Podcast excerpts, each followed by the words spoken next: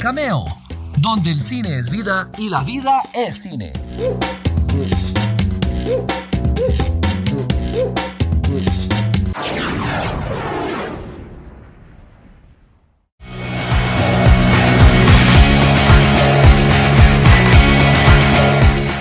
Bienvenidos a esta nueva edición de Cameo, este espacio donde el cine es vida y la vida es cine. Soy Walter Campos y en primer lugar sí quiero agradecerles la paciencia porque tuvimos como un espacio de un mes en el cual no hubo Cameo por diversas situaciones, hubo una mudanza involucrada, hubo una falta enorme de internet y en fin, un montón de factores que nos pusieron en pausa involuntaria, pero ya estamos de vuelta y con una muy buena noticia. Ya como todo el mundo sabe, Disney Plus está disponible en Latinoamérica.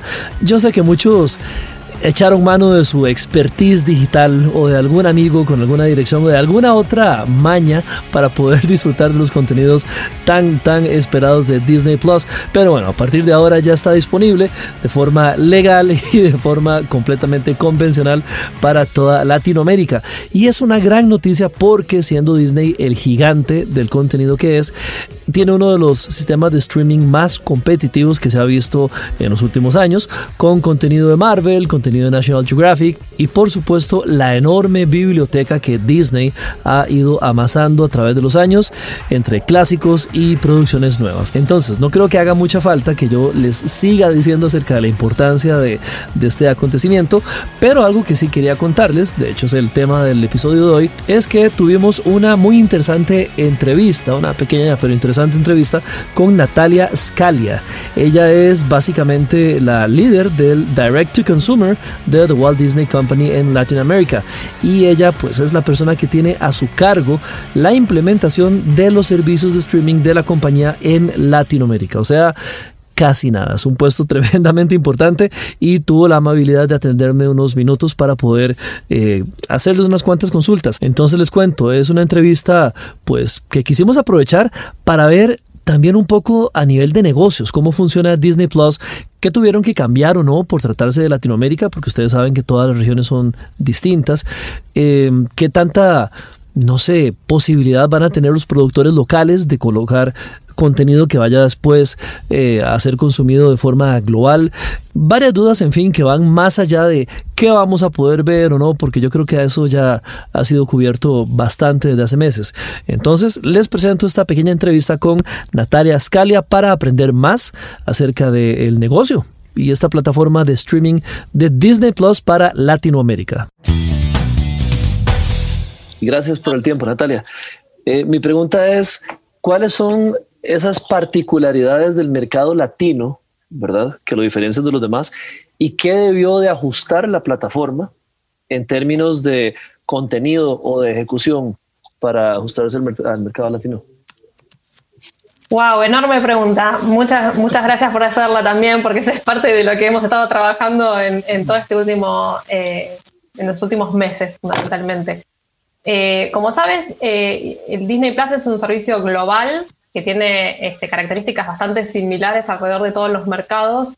Sin embargo, cada mercado tiene mm, sus particularidades, ¿no? Nosotros hemos trabajado en, muchos frentes tratando de atender eh, cuestiones que son propias de los mercados porque los mercados lo requieren y cuestiones que son eh, decisiones más de lo que entendemos que es nuestro consumo, cómo consumen eh, cada uno de los, de los potenciales suscriptores de nuestra región y que necesitamos que tener en cuenta para que eso sea lo más exitoso posible. Uno te diría que, que me parece que es que fue clave en nuestra estrategia tiene que ver con eh, la accesibilidad respecto de, de, cómo pagar una suscripción, ¿no? Eh, como ustedes saben, América Latina tiene bajos niveles de penetración de tarjeta de crédito. Eso no deja de ser un desafío para servicios de este estilo, donde hay un pago recurrente mensual. Nosotros trabajamos fuerte y seguimos trabajando, y es algo en lo que tenemos mucho foco puesto, en ofrecer métodos de pago este, para nuestra opción directa cuando los consumidores vienen y compran directamente en disneyplus.com, donde ahí tienen hoy tarjeta de crédito y débito más PayPal, excepto en Colombia y en Argentina, donde no tenemos PayPal, pero manejamos esas opciones y seguimos trabajando en, incrementar ese, ese abanico de opciones.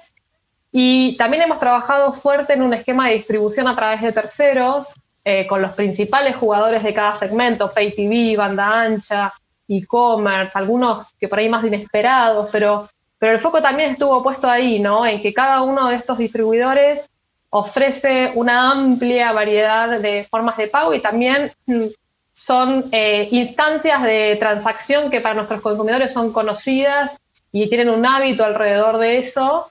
Este, y nos pareció mm, parte clave de nuestra estrategia cuando preguntabas, ¿no? Que, mm. hubo, obviamente hubo, muchísimo que adaptar porque cada una de estas integraciones para que puedan ocurrir este, y que uno se pueda autenticar habiendo pagado en diferentes este, eh, canales, este, tiene un esfuerzo tecnológico, un esfuerzo de desarrollo, de integración mm, importante eh, lanzamos, la verdad que con, una, eh, un abanico muy robusto en ese sentido y, y, eso no se termina, es algo que sigue ocurriendo a medida que, avanzamos.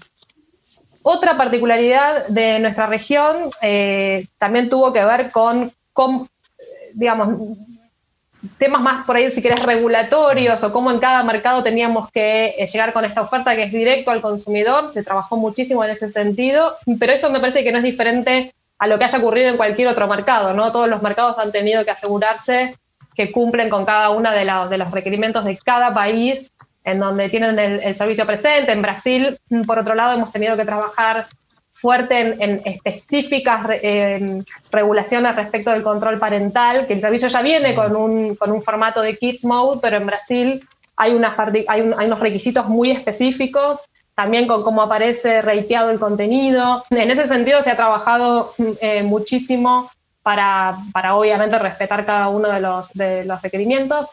Y en relación al contenido, está claro eh, el, el, el, contenido global altamente exitoso que ustedes conocen de Disney, de Pixar, de Marvel, de Star Wars, de National Geographic, pero también nosotros reconocemos un, interés muy eh, fuerte de nuestras audiencias por el contenido local, que tiene que ver con contar historias que son relevantes a nuestras audiencias, con un talento que también es eh, de cada uno de nuestros mercados. Y en eso eh, no solamente hemos incorporado la gran librería de contenido local. Ustedes saben que Disney ha desarrollado contenido local por los últimos 20 años en nuestra región y esa librería se incorpora a lo que venía ya como, como base de contenido ¿no? de, cada una de estas marcas que forman parte de la propuesta.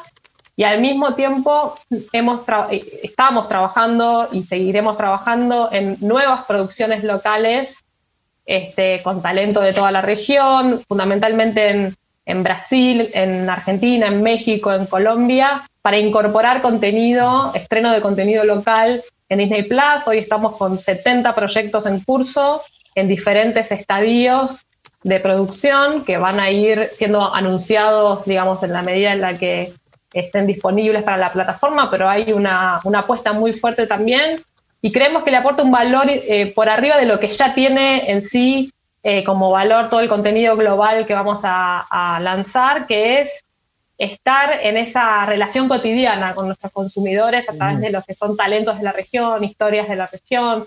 Creo que es un, un valor agregado a nuestra propuesta importante eh, en, América Latina, ¿no? Así que, y después obviamente está todo el punto de, respecto a la región de la cobertura en relación a eh, distintos dispositivos que pueden acceder, etcétera, que también esto es algo que está en constante eh, evolución y, y, se trabaja permanentemente, ¿no? Bueno, te cuento, nosotros para el lanzamiento ya hay más de 40 producciones Disney Plus originales que van a estar disponibles en la plataforma estas decisiones eh, respecto, como decís, del timing y las, alguna diferencia o no con la versión que existe del producto en Estados Unidos se toman en base a las, a, las lecturas y a las estrategias de la región, con lo cual no hay una única respuesta a esa pregunta que, me estás haciendo. Sí te puedo contar, por ejemplo, que eh, un contenido que tuvo altísima repercusión en el lanzamiento en Estados Unidos, que fue The Mandalorian, la serie original de Star Wars, temporada 1, con 8 episodios. Va a estar disponible completa para Binge a partir de mañana, el 17 de noviembre, en nuestro lanzamiento. Eh, y la temporada 2, que está ya en estreno en Estados Unidos con episodios semanales, también va a estar disponible de la misma forma a partir de nuestro lanzamiento. O sea, nosotros no vamos a tener para la temporada 2 de Mandalorian ningún desfasaje con lo que se va estrenando en Estados Unidos. ¿no? Ese, eh, por ejemplo, fue una de las, de las eh, de la, fue el approach que tomamos para este caso. Entonces, en general, lo vamos a ir eh, decidiendo, no hay una, una, única respuesta que se pueda tomar como general para todos los lanzamientos, pero sí te puedo contar cómo lo estamos haciendo en este caso para el estreno más importante que está ocurriendo en este momento, que es Mandalorian temporada 2, y después, por ejemplo, no sé, contenido que se estrenó recientemente en Estados Unidos como Hamilton, el musical también va a estar disponible, o Black Skin también va a estar disponible. Esos sí van a estar porque ya fueron estrenados en Estados Unidos y decidimos incorporarlos desde el lanzamiento. Y los que sigan por delante eh, lo iremos resolviendo caso por caso.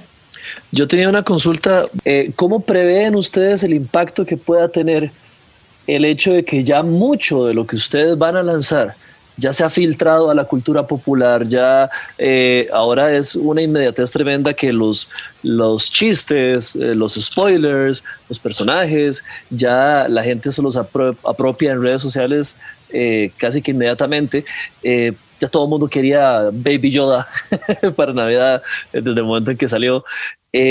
¿Cómo prevén ustedes que eso pueda afectar la experiencia de las personas? Y por ende el lanzamiento de ustedes? A partir del 17 de noviembre, que nosotros ya estamos con un producto lanzado, vamos a tener en cuenta todo esto que acabas de mencionar con muchísimo cuidado. O sea, vamos a estar entendiendo el contexto de cada uno de estos lanzamientos. Nosotros tenemos, por otro lado, estudios que hacemos recurrentemente donde medimos el awareness de los títulos, donde medimos la intención de consumo. Vamos, vamos monitoreando muy de cerca qué es lo que pasa con esto y vamos accionando en función de eso. Definitivamente todo lo que acabas de mencionar eh, tuvo que ver con la decisión, por ejemplo, de que la temporada 2 de Mandalorian salga al mismo día y al mismo tiempo, porque sabemos que hay una, un fanatismo muy grande alrededor de este producto, porque sabemos aparte la lógica de estreno de cada episodio que tiene spoilers en el medio. Entonces, Obviamente que eso lo tenemos en cuenta cuando tomamos estas decisiones, ¿no? Y trabajamos con muchas herramientas que nos informan respecto de, cómo están nuestros consumidores en relación al, conocimiento de los contenidos, a la, expectativa, a, la, si están mirando lo que está pasando en Estados Unidos o no. Y eso varía mucho por marca y por tipo de contenido. Eh, y en base a eso reaccionamos, ¿no? Eh, pero es un, es un gran punto y, obviamente forma parte de nuestro, de nuestro análisis. Eh, Natalia, hemos visto gracias a estos servicios de streaming como muchas veces producciones de regiones que tal vez no eran las principales han alcanzado una audiencia global. Eh, dígase películas de terror coreanas, por ejemplo, no sé, han habido fenómenos que antes no hubieran sido posibles si no hubiera sido por este tipo de plataformas. ¿Qué posibilidades eh, reales ves vos de que producciones latinoamericanas puedan hacer este paso gracias a Disney Plus y si esto podría eh, generar una respuesta global de parte de la compañía y entonces producciones latinas puedan darse a conocer en, todo el mundo?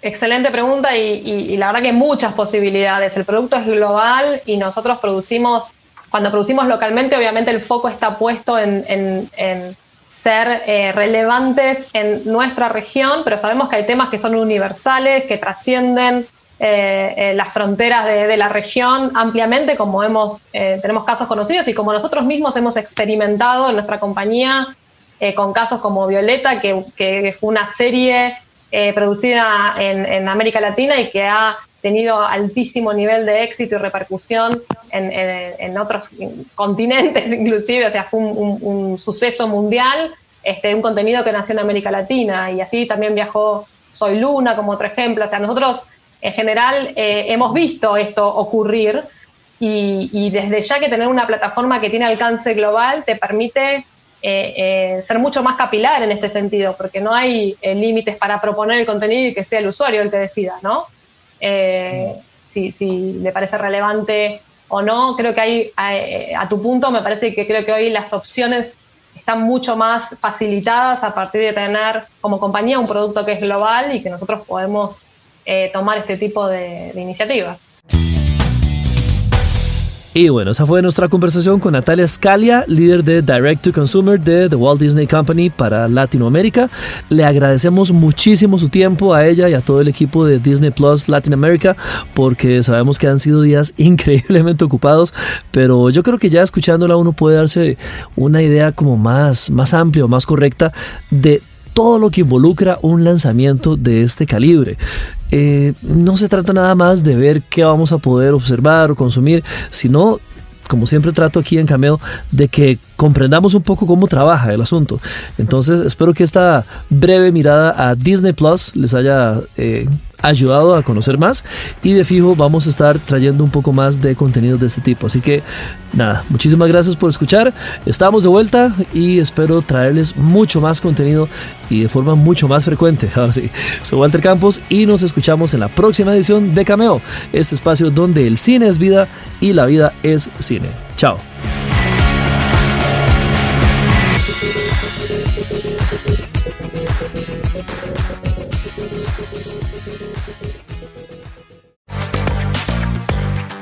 Gracias por estar una vez más en Cameo, donde el cine es vida y la vida es cine. Seguí nuestras redes sociales para disfrutar de contenido diario a través de Cameo Movie Blog en Instagram, Threads, X y ahora también en nuestro canal de YouTube. Apreciamos tus comentarios y sugerencias a través del correo cameo.waltercampos.com. Cameo es una producción de Walter Campos.